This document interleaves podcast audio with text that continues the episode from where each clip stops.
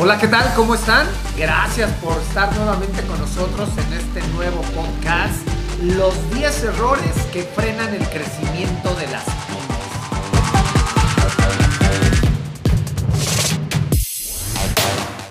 Soy Nadim Resendiz. Acompáñame a ver estos 10 puntos que son esenciales. Empecemos con los 10 errores que frenan el crecimiento de las pymes.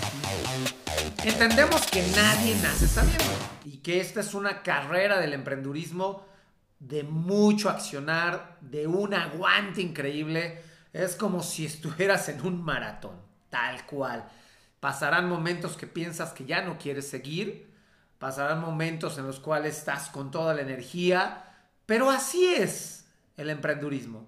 Así es tener una empresa, tenemos que ir hacia adelante tenemos un ADN distinto los emprendedores y eso es lo que debemos también siempre tener en mente, que somos distintos. Sonará un poco a presunción, pero es real, créetela. Pero ahora lo que vamos a ver en este podcast es los 10 errores, es decir, sabemos que es caótico emprender, que es mucho esfuerzo, pero también evitar estos 10 errores para que te sea más fácil el camino. Miren, el punto número uno el error número uno es no tener objetivos. Detrás de un crecimiento o de una estrategia, un líder debe tener siempre claro hacia dónde va.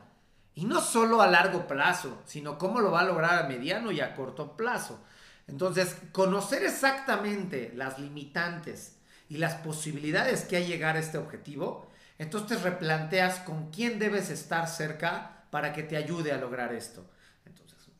Punto número uno, si es un error que no tengas claro los objetivos, para en este momento. Error número dos es no escuchar al mercado. Muy frecuentemente vienen personas conmigo y me dicen, oye, quiero lograr esto, que tengo un producto increíble. Pero antes de esto es, ¿realmente el mercado lo necesita? ¿Has visto si, si tienes posibilidad de que tu producto o servicio detone un diferenciador allá afuera? ¿O cómo lo vas a hacer diferente? Puede ser que sí haya cabida del mercado, pero ¿qué estás haciendo para que sea distinto? ¿Vale? No te salgas, así como el borras y buscar un, mercado porque crees que hoy eh, se necesita. Comprueba que el mercado lo necesita. Error número tres es contratar rápidamente y despedir lentamente.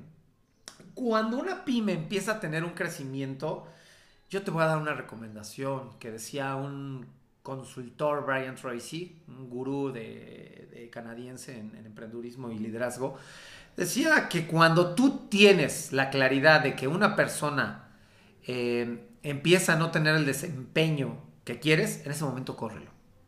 Dile gracias. Entonces, sé muy rápido para despedir y sé muy lento para contratar. Entonces, regularmente los emprendedores hacen lo contrario. Es decir, que despiden muy lentamente y contratan muy rápidamente. Y la realidad es como si estuvieras con alguien que va a ser una relación a largo plazo. Debes estar convencido que esa persona va a tener el performance o el desempeño, o al menos las competencias, ¿no? Digo, el desempeño se va a ver a, largo plazo, pero sí las competencias que te ayuden, que te sumen, ¿de lo que vimos?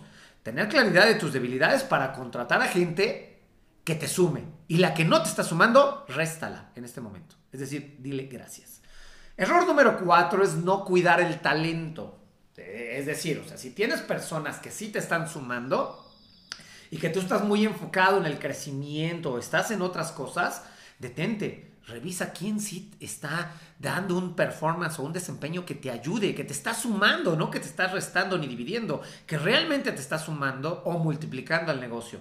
En este tema para, evalúa, revisa quiénes son y ayúdalos de verdad a que no los agotes, que no tengan un cansancio porque tarde o temprano se pueden desmotivar. Error número 5 es no hacer publicidad, es decir, no tener presencia digital. Esto yo me he cansado de decirles a todos los dueños de negocio que piensan que esto de la pandemia va a pasar y que, y que vamos a volver a la, a la realidad de antes. Y, tristemente no, o sea, si hoy no tienes una presencia digital, estás perdiendo mucho mercado. Los hábitos de consumo sí han cambiado y año con año. De todo modo, era una tendencia que iba a ser sin pandemia, pero la pandemia sí ha evolucionado mucho la presencia de cómo hoy te buscan los clientes, de verdad. Y olvídate eso de que si es caro o que no da resultados. Es una inversión a mediano plazo y tenlo por seguro que esa presencia va a posicionar tu marca. Recuérdalo, ten paciencia, súbete a la parte digital. Error número 6 es descuidar a los clientes. Bueno, yo creo que eso te cansas de escucharlo por todos lados, pero a veces es tan obvio y que, que uno se pierde y no vuelve a entender que descuidar a los clientes es, es un error fatal. Si tú no tienes una experiencia adecuada con ellos, eh, muchas veces ellos pues se van y buscan la competencia.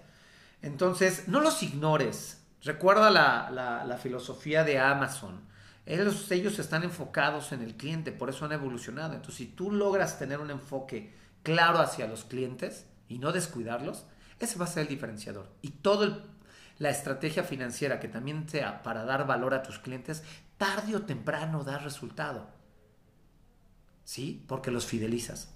A veces pareciera un gasto. Sí, lo entiendo. Pero la realidad es que a la larga vas a fidelizar y vas a llenar tu base o tu embudo de ventas. Error número 7, la falta de asesoría legal. Ojo, eh, la verdad es que, como dicen bien, tener un buen contador y tener un buen abogado eh, siempre va a sumar. A veces te vas a enfrentar contra temas legales o fiscales y que pues esas partes no son tu fuerte, ¿no? Y, debes de tener a alguien que siempre te sume a dar claridad y salida para que no tengas preocupación por esos temas, ¿no? Que a veces te descuidas por querer hacer eso y no es lo tuyo. Deja que algún especialista, zapatero a sus zapatos.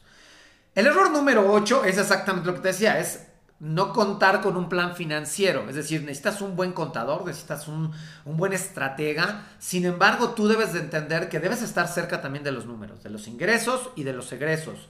Siempre la ganancia es primero. Si vas a estar en un negocio que no te deje dinero para poder sustentar y vives un via crucis, entiendo que tener un negocio no es tan sencillo y que se sufre, ya lo dijimos o te acostumbres a que esto suceda siempre. Entonces debes de tener claro y enfocarte en la parte financiera para que veas qué es lo que tienes que recortar y buscar siempre estar arriba de tu punto de equilibrio.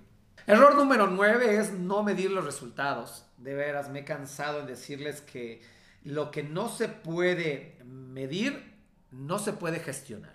Y lo que no se puede gestionar, no se puede mejorar. Entonces, si no estás con claridad en los resultados, no estás cerca a diario revisando tus indicadores o tus KPIs para ser más claros, pues no sé a dónde vas, ¿eh? Si tú tenías un objetivo que era, o no, si no tienes objetivo, que es uno de los errores que vimos hace ratito, el punto número uno, si no tienes objetivos, obviamente no, no, no vas a medir resultados, pero si tienes objetivos claros, el error que puede estar pasando es que andes como pollo sin cabeza y no revises medir los resultados. Entonces, o es el error número nueve. Recuérdalo, siempre y diariamente revisar tus resultados. Y error número 10 es usar indebidamente los recursos. Es decir, que uno como emprendedor a veces piensa que entra un poco más de dinero o entra dinero y empiezas a usarlo de la manera en que no debería de usar. Ojo, de verdad, trata de manejar distintas cuentas, unas cuentas que sean para impuestos, unas cuentas que sean para gastos, unas cuentas que sean de, de utilidades no juntes peras con manzanas.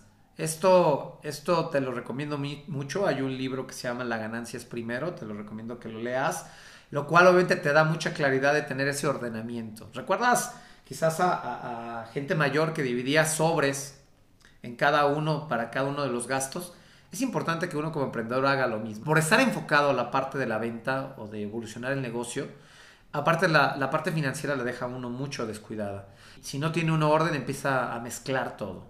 Y bueno, tú sabes las consecuencias. Estos fueron los 10 errores que impiden un crecimiento de las pymes. Solo quiero darte un mensaje. Los errores significan también crecimiento. Si por alguna razón ya has caído en un buen número de errores en esto, tranquilo, ahora ya lo sabes también. Trata de mejorarlo y encamínate a un tema evolutivo. Estás aprendiendo. Del otro lado te espera el éxito y la mejora continua. De verdad, emprendedor o líderes de negocios, el éxito nos espera del otro lado. Recuérdalo y nos vemos en el siguiente podcast, amigos. Hasta luego.